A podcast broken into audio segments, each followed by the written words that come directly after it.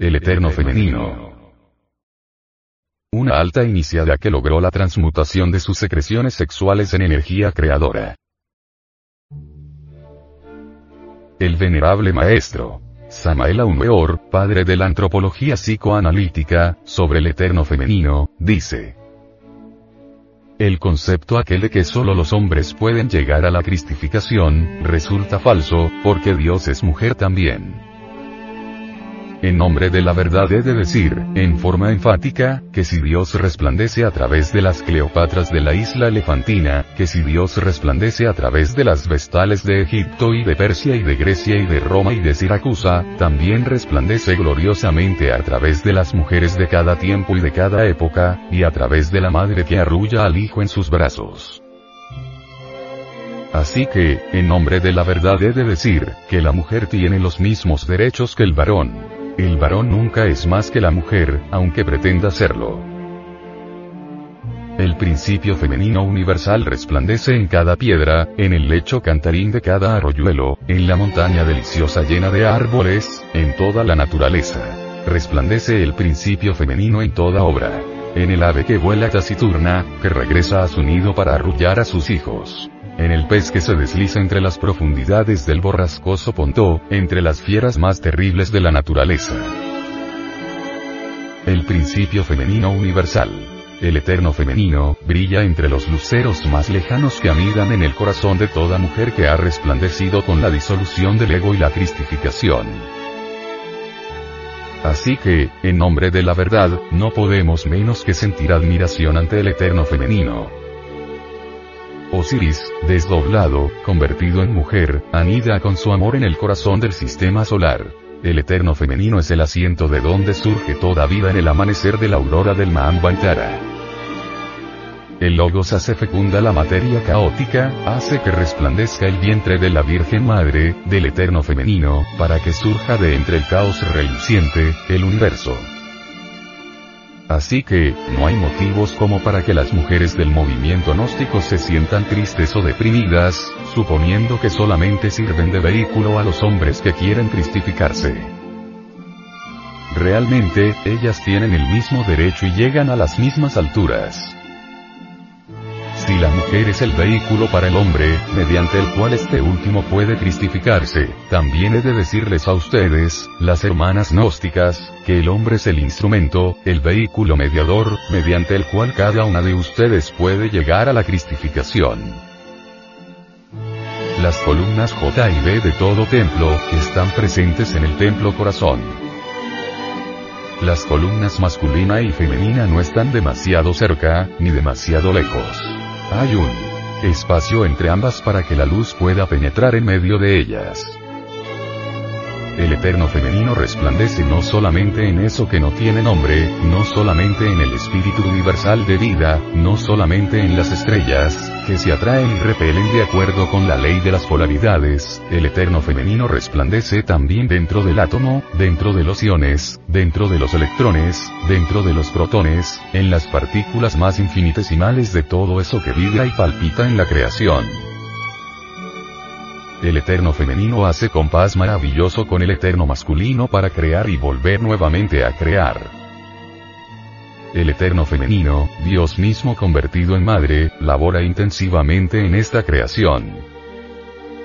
El eterno femenino es el rayo que despierta las conciencias adormecidas de los hombres.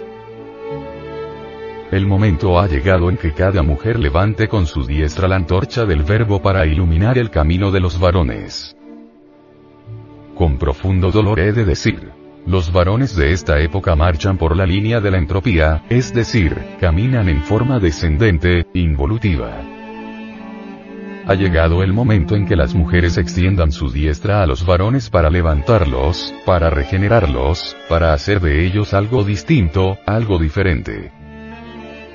Ha llegado el instante en que las mujeres comprendan que el elemento masculino está en involución por estos tiempos ha llegado el momento en que la mujer luche intensivamente por regenerar al hombre. Así, pues, que a las mujeres les corresponde en esta era del Aquarius un gran papel, cual es el de regenerar al elemento masculino decadente. En nombre de la verdad he de decir, que el amor es el fundamento de la autorrealización íntima del ser. Un matrimonio perfecto es la unión de dos seres, uno que ama más, otro que ama mejor. El amor es la mejor religión asequible a la especie humana.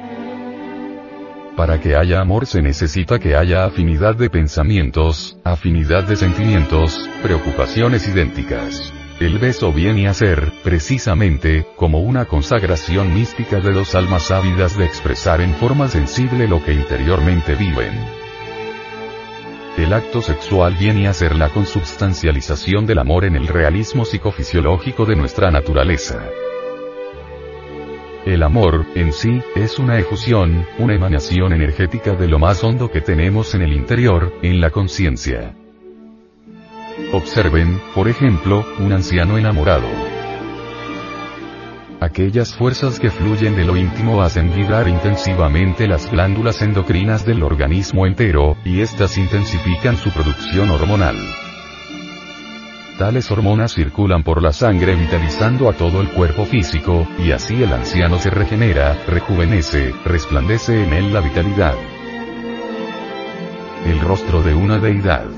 Un rostro completamente hierático el recipiente que porta entre sus manos nos indica claramente, que en esta tumba se encontraba una Isis del templo, a una mujer que había trabajado con la transmutación de sus secreciones sexuales en energía creadora. Esta figura es clara alusión de la mujer causal, verdadera. Algo altamente significativo son los adornos de los brazos, son brazaletes litúrgicos profundamente significativos. El brazo derecho indica Chesed, que es el íntimo de cada ser humano. El brazo izquierdo indica Geburah. Todo está muy bien orientado con la cábala hebraica. Geburah es el rigor de la ley, lo indica con claridad meridiana.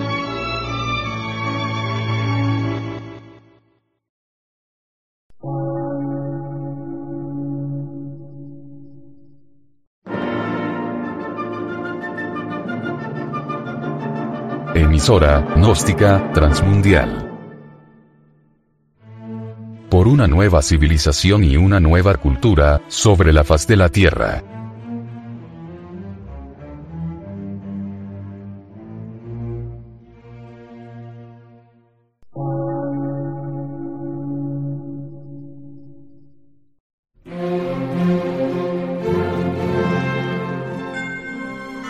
Medio de radiodifusión. Científico, artístico, místico y filosófico.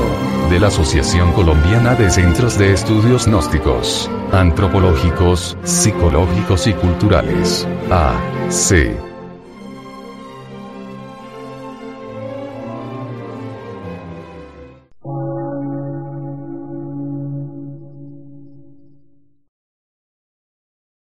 Lectura en movimiento. Difusión sin fronteras.